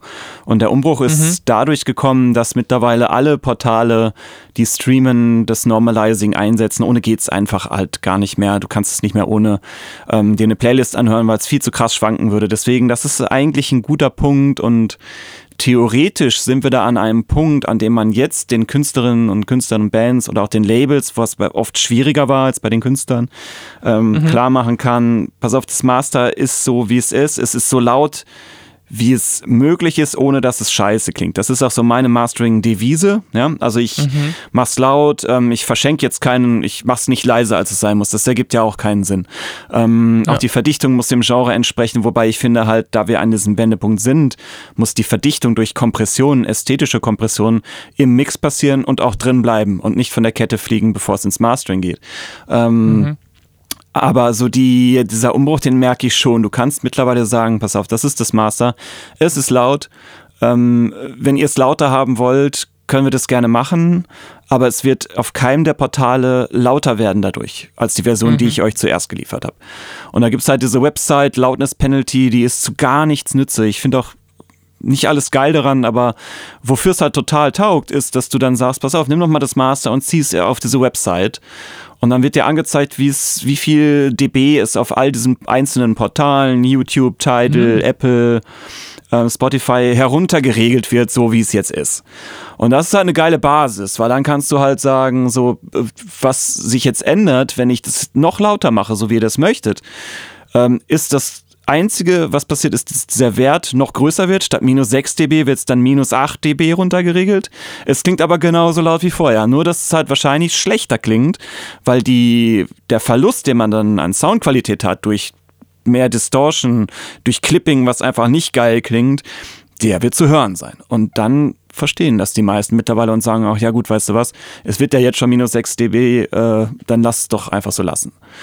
Ähm, ist ein guter Punkt und ich glaube, wenn man so ein bisschen sich Zeit nimmt und mit den Leuten drüber spricht, dann verstehen die das auch mittlerweile. Und es gibt natürlich Spotify, die als einzige kein LUFS-Modell benutzen und alles anders machen mit diesem bekackten Replay-Gain-Algorithmus, der völlig unvorhersehbar ist und nicht effizient berechenbar und für den Kunden nicht vorhersehbar und auch für uns Mastering-Studios nicht. Mega scheiße. Es interessiert Spotify aber nicht, weil warum sollte es? Die kriegen Geld und das war's. Ähm, Was genau aber, macht dieser Replay-Gain-Algorithmus? Ähm, das höre ich zum ersten Mal den Begriff. Ja, also du hast ja eigentlich die LUFS-Modelle kommen aus dem Rundfunk, da hast du diese E BU 128 Norm. Das ist ein super Modell, was irgendwie den Song auf die richtige Weise, auf die integrierte Lautheit untersucht und das klappt wunderbar und das benutzen Tidal und YouTube und alle. Aber mhm. ähm, Spotify hat Replay Gain und das, das Replay Gain sucht sich die lauteste Stelle im Song raus, teilt die dann in Frequenzbereiche auf und ach, das ist einfach ein unglaublich komplexer und dummer Prozess, wirklich, weil mhm. er am Ende ähm, nicht den Effekt hat, den er haben sollte, dass quasi ein luftigeres, dynamischeres Master äh, gewinnt oder gut wird oder laut klingt, sondern äh, da muss nur eine Spitze in diesem ansonsten leisen Song sein, ähm, wo es mal kurz lauter wird, wie es zum Beispiel im Post-Rock passiert, da ist das Ende immer lauter als der Anfang oder auch ja. mal in, in experimentelleren Sachen. Ähm, dann wird aber nur diese Spitze genommen und dadurch, da drauf gemessen, wird es dann aufgeteilt und äh, da wird aber der ganze Song gemessen, im Grunde grob gesagt an der Spitze heruntergefahren und das ergibt einfach Null Sinn. Äh, ein doofes, doofes ja. Ergebnis, weil dann die Kunden sagen so, ja, aber du hast doch gesagt, lass es doch dynamisch, jetzt ist es leiser als der Rest. Da kannst du nur sagen, ja, das ist Replay Gain, es ist scheiße, ich weiß es. Ja, aber das ist halt mhm. halt leider Spotify. Ja. Und das wirkt halt ein LUFS-Modell, das ist, funktioniert äh, technisch ganz anders und es ähm, hat einen effektiveren ähm, ähm, ja, Ansatz, um den Song in der richtigen äh, Stärke herunterzufahren oder lautstärkemäßig zu handeln, sodass hinterher alles, äh, was in einer Playlist landet, viel, viel besser zusammenpasst. Mhm. Dann zwingt mich als Mastering Engineer also dieser Replay-Gain-Algorithmus ein extra Spotify-Master zu machen, indem ich das, das Lied dynamisch gesehen dichter mache und weniger variabel, einfach damit dieser Algorithmus nicht total durchdreht, richtig? Ja, eigentlich ja, ne? aber mhm. das ist auch nur wieder theoretisch richtig, weil es dann wieder total aufs Genre mhm. ankommt und dann ein Rap-Master natürlich ganz anders ist und auch dynamischer ist als ein, ein Metalcore-Master. Das ist halt alles überhaupt nicht über mhm. einen Kamm zu scheren und deswegen liegt äh, alle Schuld bei Spotify und ich hoffe, die ändern es irgendwann und das ist halt auch so ein Punkt, das nützt auch gar nichts. Ähm, selbst wenn jetzt jemand die, den Dreh hätte und sagt, wir komprimieren alles tot und dann ist es geil auf Spotify. Ja, was ist denn, wenn Spotify in einem Jahr trotzdem sagt, okay, jetzt machen wir es doch wie alle anderen und machen ja. ein LUFS-Modell, dann, dann äh, verlieren genau die Master. Schwierig, schwierig, schwierig. Also ich bin der Meinung, mach so laut, wie es geht, aber geh nicht drüber, versuch den Kunden zu erklären, warum es nicht sinnvoll ist, noch höher zu gehen in der Lautnis und dann ja. hoffen wir aufs Beste. Ja. Mhm. Ich glaube, wir sind da auch irgendwie gerade in so einer ganz komischen Übergangsphase, was so die Technik des Musikproduzierens angeht, in dem die Zeiten vorbei sind, wo das halt so limitiert ist, wer äh, partizipieren kann in dieser Musikindustrie und mhm. äh, du halt erstmal Know-how brauchtest und dann auch irgendwie das Equipment, dafür das entsprechende Geld, die Räumlichkeiten etc., äh, sondern dadurch, dass halt einfach wirklich jeder für sehr günstiges Geld ein komplett ähm, High-Quality-Studio bei sich im Schlafzimmer bauen kann. Was natürlich nicht jedes Mal danach klingt, aber das ist ein anderes Thema ähm, kann halt einfach jeder Musik rausbringen und hochladen und das sind eben diese Generation auch von, von Soundcloud-Rappern, die halt einfach irgendwelche komplett übersteuerten Songs ins Netz geladen haben, die dann aber absolute Oberhits geworden sind, auch mit genau diesem Sound. Ich glaube, mhm. der Anspruch an das, was guter Sound ist, wird für Generationen, die jetzt vielleicht nach uns kommen oder jetzt gerade äh, so, so, so aufkommen, ein ganz anderer sein als der, den wir vielleicht noch haben oder hatten, wo alles so dann CD-Qualität hat oder, oder sogar Vinyl-Qualität hat und äh, super klar ist, sondern da ist dann sozusagen der Klang gar nicht mehr so wichtig. Also ich sehe das schon jetzt bei Bands wie, wie, wie Death Grips zum Beispiel. Da klingt mhm. jedes Lied ungemastert wie Sau. Und das ist schon wieder fast ein Stilmittel. Also das ist schon wieder so eine, so eine, so eine, so eine Punk-Attitüde, eigentlich zu sagen, ja, fuck it, ähm, wir hauen das jetzt einfach genauso raus. Ist mir egal, ob die Vocals zu leise oder zu laut sind oder ob äh, die und die Mixing-Entscheidung jetzt die perfekte ist oder nicht. Ähm, ich glaube, das ist so eine neue Möglichkeit geworden, sich äh, einfach äh, Raum zu verschaffen und so eine Art Punk-Ästhetik zu fahren, ja. Also ich finde das sogar, dass es sehr richtig ist und dass es sogar zusammenhängt mit der, mit der Veränderung, die wir gerade besprochen haben, auch mit der Lautness, weil ähm, wenn du alles gegen die Wand fährst und bretterst, klingt am Ende auch alles fast gleich. Und ähm, mhm. was du gesagt hast, finde ich mega. Ich kann das auch beobachten. Ich bin auch voll bei dir, auch gerade bei Death Grips und man darf jetzt auch nicht vergessen, dass zum Beispiel ihr mit Cora Winter ähm, das erste Master abgelehnt habt, weil es euch einfach zu laut war und zu äh, komprimiert. Und da sieht man halt, wo ich, ähm, wo ich herkomme. Dann, ich habe halt Angst gehabt, auch zu der Zeit noch, erstmal ähm, was abzuliefern, was da drunter sich abspielt. Mhm. Und danach sind mhm. wir dann zusammen, ähm, haben wir einfach nochmal eine ganze Stufe runtergefahren und sind dann zum perfekten Ergebnis gekommen. Und hör sie dir jetzt an bei Spotify, das Ding brettert volle Möhre. Mhm.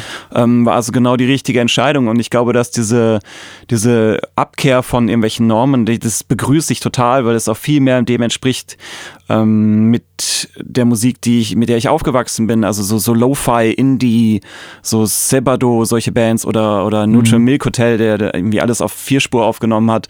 Ähm, es hat halt einfach so viel mehr Seele und ich glaube, dass wir dadurch, wenn wir jetzt irgendwie mal endlich davon abkommen, alles gegen die Wand zu pressen, wie so eine, wie so eine Fleischwurst, ähm, dann kommen wir vielleicht auch wieder dahin, dass äh, auch eine Platte mal klingen kann wie keine andere oder Seele haben kann und das Trash mhm. oder irgendwie was, was zu wagen auch wieder Stilmittel werden kann. Voll bei mhm. dir, bitte begrüße ich, weil damit bin ich aufgewachsen und ich muss es nicht Hi-Fi haben. Ähm, also Charakter, das zählt am Ende viel, viel mehr und ähm, wird die Emotion transportiert, das ist dann am Ende mein Job, die mhm. unmittelbar stattfinden zu lassen und alles, was davon ablenkt, von der direkten Emotion vom Song, dass da nichts mehr stört drumherum. Das ist ja am Ende vielleicht dann auch mein Job. Meinst du, dass so äh, Dienste wie, ähm, also so Online-Mastering-Plattformen oder Dienste wie Ozone zum Beispiel, meinst du, das trägt dazu bei zu einer Verbesserung oder findest du das eher hinderlich? Weder noch. Also ich glaube, dass es einfach nicht wichtig ist. Ich glaube, dass die Leute, die es benutzen, für die ergibt Sinn, aber ähm, ich glaube, dass wenn man dann mal so einen Schritt weiter gekommen ist, als, als ähm, irgendwie die ersten Tracks einfach rauszuhauen, merkt man schon, wie sinnvoll es sein kann, Mastering zu machen. Ich freue mich über die ganzen Bedroom-Geschichten. Voll ist ja logisch. Also wer dann damit zu mir kommt, kriegt definitiv einen besseren Song zurück. Klanglich, mhm. ähm, ich finde es mega. Ich begrüße das total. Diese Ländergeschichten und so, also du kannst, niemand kann mir erzählen, dass, dass das wirklich sinnvoll ist. Also es, es wäre ja wie zu sagen, so hier, komm, ähm, ich habe hier jetzt äh, ein, Bild gemalt mit äh, acht Farben von einem Hund auf einer Wiese. Das ist aber irgendwie eher so eine Strichmännchenzeichnung wie vom Dreijährigen. Und aber wenn ich das jetzt irgendwie in Computer schicke, möchte ich, dass es danach aussieht wie von Bob Ross gemalt. So, das wird nicht passieren. So. Ähm. Mhm. Und genauso ist es halt auch mit Klang. Ähm, es gibt halt Sachen, da kann der Computer nicht entscheiden, ist es gewollt oder nicht, ist, ähm, ist es Stilmittel, ähm, ja, nein. Also das ist halt einfach für mich ist es einfach ein lauter machen und heller machen und das war's. Also ähm, ich weiß, dass zum Beispiel so Sachen wie RX ähm, von Isotope krass funktionable Plugins haben, die ich auch selber nutze, wo ich oft selber staune, was die können. Ähm, ich glaube, die arbeiten auch zum Teil mit diesem Machine Learning und so. Das ist mhm. alles schön und gut, aber am Ende für Mastering selber, das ist halt so eine persönliche Angelegenheit, wo man dem Geschmack eines anderen Menschen ja vertraut und sein teuer schon zu dem Zeitpunkt bezahltes Produkt anvertraut. Das ist ja äh, niemals gut zu lösen oder mit einem, einem, einem Top-Ergebnis oder zufriedenstellenden Ergebnis äh, zu lösen durch einen Computeralgorithmus. Es wird einfach nicht passieren. So, das mhm. ist ja mhm. wie Tätowieren. Ne? Also das basiert ja auch auf ganz viel Grundvertrauen ähm, auf das Gegenüber, den, die Tätowiererin oder den Tätowierer. Da lässt, lässt ja jetzt auch nicht jeden ran und guckst mhm. mal, was draus wird, irgendwie so. Ja, ähm, ich finde, das ist keine, falls du darauf hinaus willst, sehe ich das auch nicht als Gefahr zum Beispiel an für ähm, etablierte Mastering-Studios, auch nicht für junge Mastering-Engineers, überhaupt gar nicht. Mhm. Also mhm. es erfüllt einen Zweck ähm, für Dance-Tracks, wenn es einfach rausgehauen werden muss, ganz klar. Aber wenn du viel Zeit und Arbeit und, und Geld auch investierst, das in ein geiles Album oder ein Track, der dir am Herzen liegt, geht, mhm. glaube ich, auch auf lange Sicht an einem Mastering-Studio einfach nichts vorbei. So. Ja, ja. Ich glaube nämlich auch nicht wirklich. Ich habe das ja, wie ich schon vorhin angeschnitten hatte, auch jetzt erst kürzlich erlebt, dass ich ähm, einfach testweise, das heißt testweise, ich war halt mit meinem Mix irgendwie super zufrieden und dachte so, ja, da muss ja anscheinend auch Mastering-mäßig dann gar nicht mehr viel passieren. Und habe dann eben so einen Plugin, ähm, also eben Ozone, dafür benutzt und einen Master gemacht und dachte eigentlich, ich bin damit zufrieden, bis ich dann aber halt mal einen Master von Steve gehört hatte, der einfach ein anderes Ohr und auch viel mehr Erfahrung hat. Ähm, und seitdem ich bin dann auch so gedacht habe, also ich glaube wirklich, man muss wirklich nicht alles selber machen. So, ich glaube nicht, dass das einen, ich glaube nicht, dass die ein paar Ohren so viele so gute Entscheidungen treffen kann, dass du vom Songwriting hin zum Master die ganze Zeit äh, absolut glasklaren Sound fahren kannst.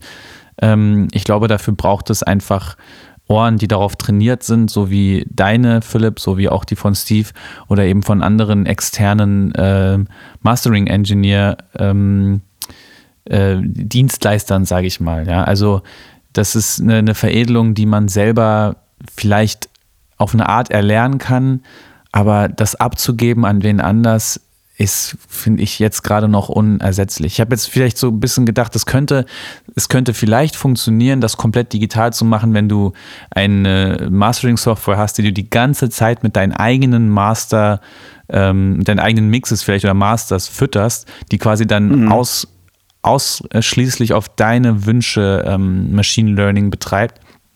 Aber also ich meine, das hat, da sind auch noch wahnsinnig viele Lücken, äh, weil wie, wie, soll das funktionieren, wenn du halt nicht mal äh, geil mastern kannst? Also wie soll das Ding dann ne, für dich entscheiden, was ein geiles Master ist? Das ist halt, was kam zuerst, die Henne oder das Ei mäßig so. Also ja, also ich glaube, genau. es ist die menschliche Komponente am Ende. Also ich glaube, technisch ist es ähm, möglich, das zu einem gewissen Grad ähm, hinzubekommen. Aber für mich persönlich bei jedem Projekt, was ich mache, ähm, ist die Frage, die sich mir unweigerlich stellt, wo findet in dem Track gerade die Emotion statt? So, was trägt mhm. den Song? Was ist das, was, was fetzt daran oder was geil ist? Und was muss dementsprechend nach vorn gestellt werden? Und das ist oft tatsächlich der Bass ähm, weil er halt einfach viel macht mit dem Emotionszentrum. Mhm. Es kann aber auch genauso irgendwie die Midrange von den Main Vocals sein, wo du plötzlich denkst, so, oh, das ist es so irgendwie und das macht's. Oder es kann eine fitzelige Hi-Hat sein, die irgendwie im Trap-Song den Song trägt. Und wie soll ein Algorithmus oder Computer das verstehen ähm, mhm. und das ähm, entsprechend behandeln können? Das sehe ich halt einfach nicht. Wir hoffen einfach mal, dass es, ähm, dass jetzt nicht plötzlich morgen jemand um die Ecke kommt und das auf einmal gelöst hat, sondern ja, so ähm, ja. möchten weiter uns erfreuen, dass es Menschen gibt wie dich, Philipp, die das einfach beherrschen und ähm, die das auch als Handwerk verstehen und als äh, als ja auch eine Art äh, der, der, der, der, der Veredelung von Kunst. Also ich finde, das ist dann halt so ein bisschen wie mit so einem Ikea-Schreibtisch versus äh, eine äh, massive Eiche von einem Tischler. So. Also ich sitze mhm. deutlich lieber an einem Tisch, wo ich das Gefühl habe, der ähm, ist mit Liebe zum Detail gemacht, statt halt mit derselben äh, hohlen Spa Sperrholzplatte irgendwie äh, gepresst worden. So, die tut zwar ihren Zweck, ich habe jetzt gerade auch eine hier stehen, ähm, aber äh, das ist nicht dasselbe Gefühl wie an einem massiven Eichentisch zu sitzen irgendwie. Also genau. Aber Guck mal, ich glaube, dass dazu aber wieder auch die Entwicklung gehört, die man durchmacht. Ähm, als ich meine erste eigene Bude hatte, war Ikea total geil und der Shit oder einfach nur eine Palette Holz mhm. äh, irgendwie zum draufsitzen. Und das hat komplett den Zweck erfüllt. Genauso wie jetzt Leute, die gerade starten und selber was machen und mixen und das aus der DAW hauen, einfach genauso bitte zu Länder gehen können und das da irgendwie mal checken können. Ähm, Verstehe ich total, aber irgendwann willst du das halt auch nicht mehr, weil du dann irgendwie andere Dinge doch zu schätzen weißt und auf was anderes, äh, du investierst auch mehr Geld in einen äh, Custom-Eichentisch als in ja. einen Ikea-Tisch und ähm, dann willst du auch ein anderes Ergebnis und hast andere Ansprüche daran. Und ja, ich glaube, ja, dass all das wieder wächst mit der eigenen Erfahrung. Ähm, äh, und in der eigenen ja, Entwicklung, die man dann durchmacht, sich verbessert und auf einmal doch dann auf andere Dinge Wert legt. Ne? Es ist ja alles Ja, eine Entwicklung ja. und ich glaube, das war ein ganz gutes paralleles Beispiel, um das zu erklären, was du da gerade gegeben hast. Philipp, ich bin sehr, also ich finde es wahnsinnig schön, wie das Gespräch sich entfaltet hat von einem Thema, das äh, eigentlich so nischig ist, das ganze Mastering-Thema, weil es ist dann doch irgendwie wieder breiter geworden und größer geworden und bigger than life. Das ganze Gespräch hat sich quasi angefühlt wie ein Bon Jovi-Konzert. ähm, wir, Oh, ähm, wir haben immer so zum, wir haben immer so zum Abschluss unser kleines Ritual, vielleicht kennst du das, dass wir ähm, unsere Playlist befüllen mit Sachen, die wir gerade hören. Und bei dir würde mich das sehr interessieren, was deine Playlist gerade so anführt. Also immer zwei Songs packen wir auf die Playlist bei uns. Ja. Die AEW-Playlist natürlich, liebe Hörerinnen und Hörer, falls ihr die auschecken wollt, sehr gerne auf Spotify. Ähm, was gibt's so gerade auf deinem, auf deinem Grill? Ähm, erstmal freut es mich mega, dass wir äh, oh, entgegen der Ankündigung komplett am Social Media Quatsch vorbeigesteuert sind. Oh, shit, mich stimmt. sehr. Vielleicht, ähm, stimmt, stimmt, stimmt. Wollen wir das noch Ähm, machen? Wollen wir das noch machen? Na, es ist eure Entscheidung, aber ich bin. Ich würde fast sagen, wir bewahren uns das für einen anderen Podcast nochmal auf. Ich finde, Ja, die Leute ja, sollten also- dir auf jeden Fall folgen. Ähm, äh, äh, at natürlich Original Mastering auf Instagram. Ähm, aber ich glaube, das bewahren wir uns für einen anderen Podcast auf. Ich würde das, glaube ich, auch nochmal wiederholen, wenn wir uns mal in Persona sehen können. Ähm, mit, äh, mit einem Teil 2. Ja, gerne, gerne, gerne, bin ich Das ist dabei. Also ich habe mal gerade reingeguckt. Ähm, äh, also was tatsächlich in meiner äh, äh, History hier weit vorne ist, ist ein Album, an dem ich selbst gearbeitet habe. Das Die Band nennt sich Aua, A-U-A. Ähm, das sind Leute von Radare, eine ganz tolle deutsche Band.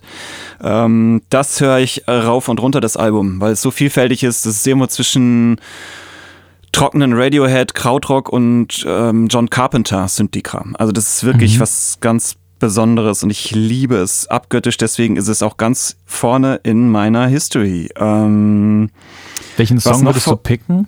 Irgendein spezielles Lied davon? Weil Du hast gerade nur das Album gesagt, oder? das- Ja, ähm, Coke Diet. Großartiger Songtitel auch, ja. Coke, Coke, Diet. Coke Date? Ach, Coke Diet. also nicht Diet Coke, sondern äh, Coke Diet, ja. Geil. Das ist Ähm, sehr Berlin. das würde ich empfehlen. Ähm, dann würde ich noch empfehlen von äh, Body Void steht hier auch bei deine Lieblingsalben und Songs und von Body Void nicht zuletzt, weil es so aktuell ist, äh, den Song Fascist Cancer. Jawohl. Stark. Ich kenne beides noch nicht. Ich habe äh, Aua habe ich letztens glaube ich das Albumcover irgendwo gesehen, dachte mir nur was für ein geiler Bandname. Ähm, Body Void hast du ja vorhin schon kurz angeschnitten, die habe ich mir jetzt auch schon gespeichert. Werde ich mir beides mal reinziehen und auf unsere Playlist packen.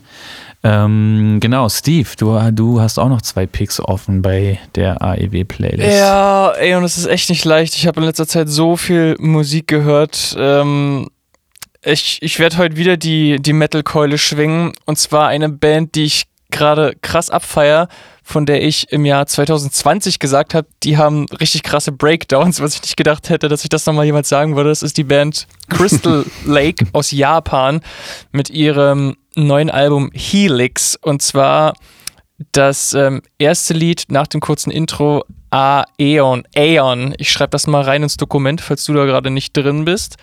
Crystal ich bin Lake. drin, kannst den Finger Ah. vom Dokument lassen, mein Lieber. Okay, okay, okay. Ja, genau. Also Ion von Crystal Lake, wirklich ein unglaublich krasses Lied, wie sich das entwickelt. Und es ist nicht so dieser, ähm, dieser crazy Japan-Metal, der so völlig fern von Gut und Böse ist. Ähm, das ist schon sehr westlich. Es ist auch auf Englisch gesungen.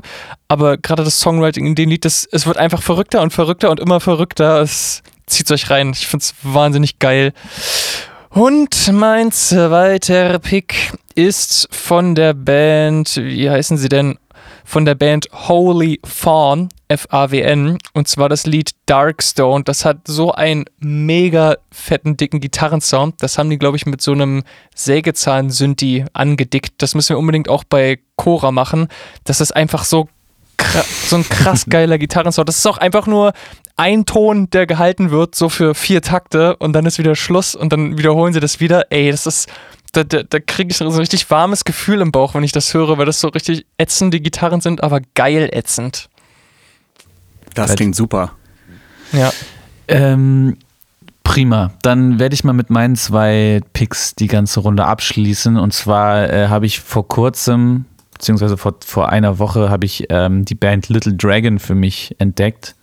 Ähm, den Song Ritual Union habe ich nämlich morgens beim Aufwachen, ich höre seit neuestem jetzt, äh, um mich ein bisschen schlauer zu fühlen, Deutschlandfunk Radio und äh, da lief morgens so eine Jazz- und Pop-Sendung. Und dann ähm, in meinen frühen Morgenstunden wurde ich mit diesem wahnsinnig minimalistischen Song geweckt, der sich jetzt total in mein Hirn gebrannt hat. Fand ich geil. Ritual Union von Little Dragon. Und als zweites ähm, ein Künstler, den ich sehr liebe, Earl Sweatshirt äh, mit dem Song Chum. Einfach geil verkopfter, depressiver Scheiß, den man sich einfach immer wieder geben kann, äh, wenn man zu Hause alleine ist, meiner Meinung nach. Ähm, genau. Dann äh, ist das, finde ich, wieder mal ein wunderbarer Beitrag zu unserer Playlist. Ähm, ich möchte noch anmerken, liebe Hörerinnen und Hörer, falls euch der Podcast gefallen hat, bitte hinterlasst eine Bewertung, folgt uns auf allen möglichen ähm, Plattformen, auch den Streaming-Plattformen. Äh, und genau, verbreitet das Wort, falls es euch gefällt. Wir machen diesen Podcast sehr gerne. Philipp, wir haben jetzt ähm, mit dir quasi die erste Folge, wo wir ein bisschen mehr ähm, von dem Release-Schedule, sage ich mal, abweichen, weil wir nicht mehr so wirklich, also was heißt wir, ich habe das für mich selber ein bisschen gemerkt, nicht mehr jede, jeden Monat einproduzieren ähm, wollen. Das äh, ist einfach irgendwann ein bisschen anstrengend geworden und hat dann so ein bisschen mehr zu Druck geführt, als jetzt irgendwie zu ja. einem qualitativen Gespräch. Wobei halt alle Folgen, mhm. die wir jetzt gemacht haben, super geworden sind. Nur ich habe gemerkt, das wird sonst alles zu sehr auf. Ja, wir müssen produzieren und ähm, so will ich das weder in der Musik noch in den Podcasts halten eigentlich, sondern es soll immer schöne qualitative Gespräche rauskommen, wie dieses, das wir heute geführt haben.